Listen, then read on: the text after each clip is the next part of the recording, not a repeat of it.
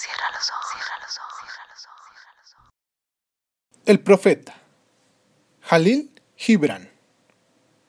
Capítulo 1. Al-Mustafa, el elegido y bien amado, el que era un amanecer en su propio día, había esperado 12 años en la ciudad de Orfalese la vuelta del barco que debía devolverlo a su isla natal. A los 12 años, en el séptimo día del Yeleol, el mes de las cosechas, subió a la colina, más allá de los muros de la ciudad, y contempló el mar. Vio su barco llegando con la bruma. Se abrieron entonces, de par en par las puertas de su corazón y su alegría voló sobre el océano.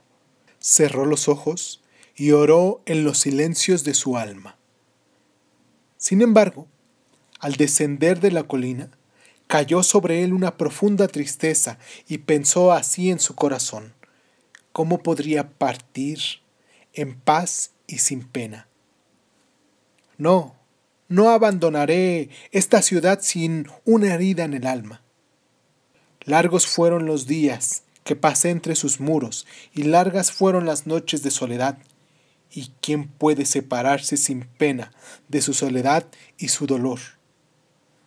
Demasiados fragmentos de mi espíritu he esparcido por estas calles, y son muchos los hijos de mi anhelo que marchan desnudos entre las colinas. No puedo abandonarlos sin aflicción y sin pena. No es la túnica la que me quito hoy, sino mi propia piel, que desgarro con mis propias manos. Y no es un pensamiento el que dejo, sino un corazón, endulzado por el hambre y la sed. Pero no puedo detenerme más.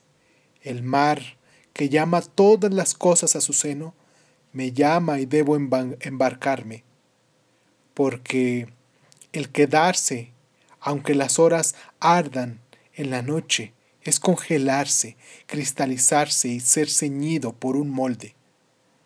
Desearía llevar conmigo todo lo de aquí, pero ¿cómo lo haré? Una voz no puede llevarse la lengua y los labios que le dieron alas.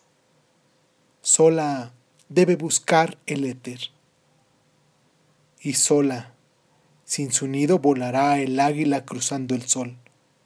Entonces, cuando llegó al pie de la colina, miró al mar otra vez y vio a su barco acercándose al puerto y sobre la proa los marineros, hombres de su propia tierra.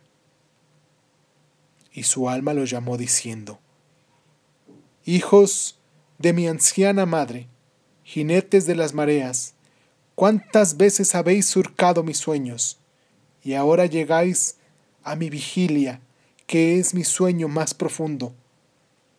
Estoy listo para partir, y mis ansias, con las velas desplegadas, esperan el viento. Respiraré una vez más este aire calmo, contemplaré otra vez solo hacia atrás, amorosamente, y luego estaré con vosotros, marino entre marinos. Y tú, inmenso mar, madre sin sueño, tú que eres la paz y la libertad para el río y el arroyo, permite un rodeo más a esta corriente, un murmullo más a esta cañada. Y luego iré hacia ti, como gotas sin límites en un océano sin límites. Y caminando, Vio a lo lejos cómo hombres abandonaban sus campos y sus viñas y se encaminaban apresuradamente hacia las puertas de la ciudad. Y oyó sus voces llamando su nombre y gritando de lugar a lugar, contándose el uno al otro la llegada de su barco. Y se dijo a sí mismo, será el día de la partida el día del encuentro y será mi crepúsculo realmente mi amanecer. ¿Y qué daré a aquel que dejó su arado en la mitad del surco o aquel que ha detenido la rueda de su lagar? Se convertirá mi corazón en un árbol cargado de frutos que yo recoja para entregárselos. Fluirán mis deseos como una fuente para llenar sus copas.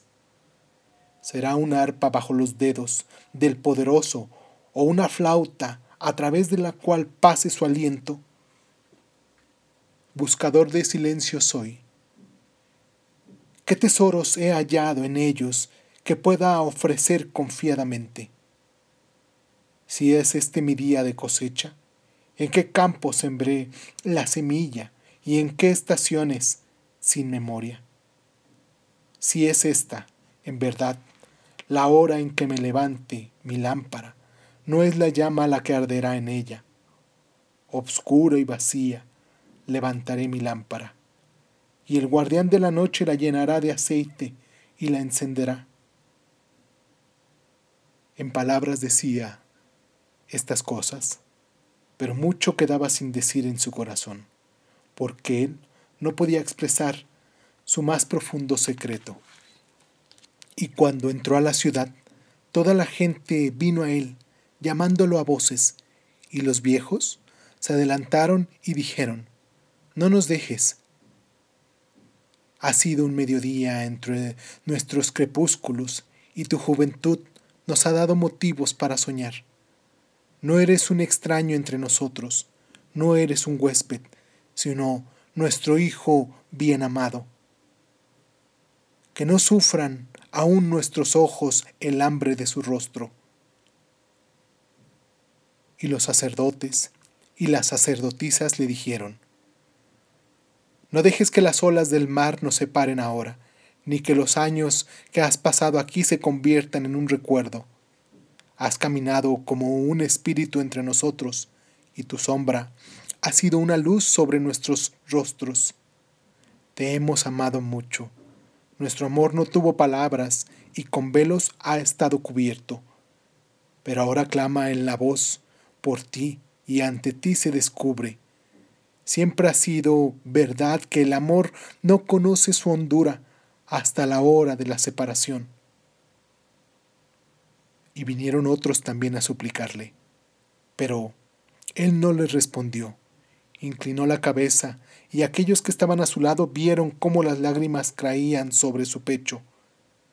Él y la gente se dirigieron entonces hacia la gran plaza ante el templo.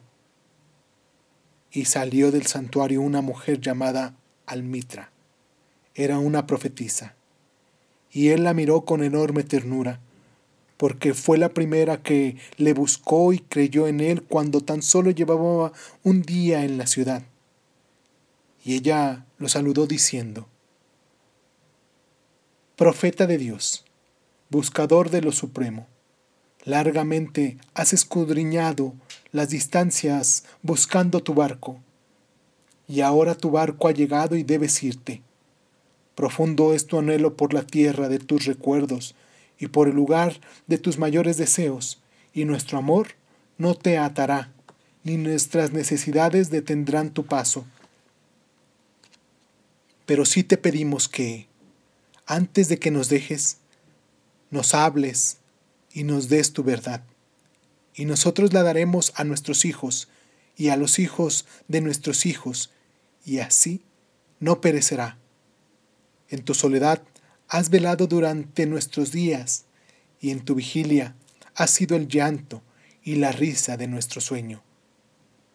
Descúbrenos ahora ante nosotros mismos y dinos todo lo que existe en el nacimiento y la muerte, como te ha sido mostrado. Y él respondió, Pueblo de Olfanese, ¿de qué puedo yo hablar sino de lo que aún ahora se agita en vuestras almas?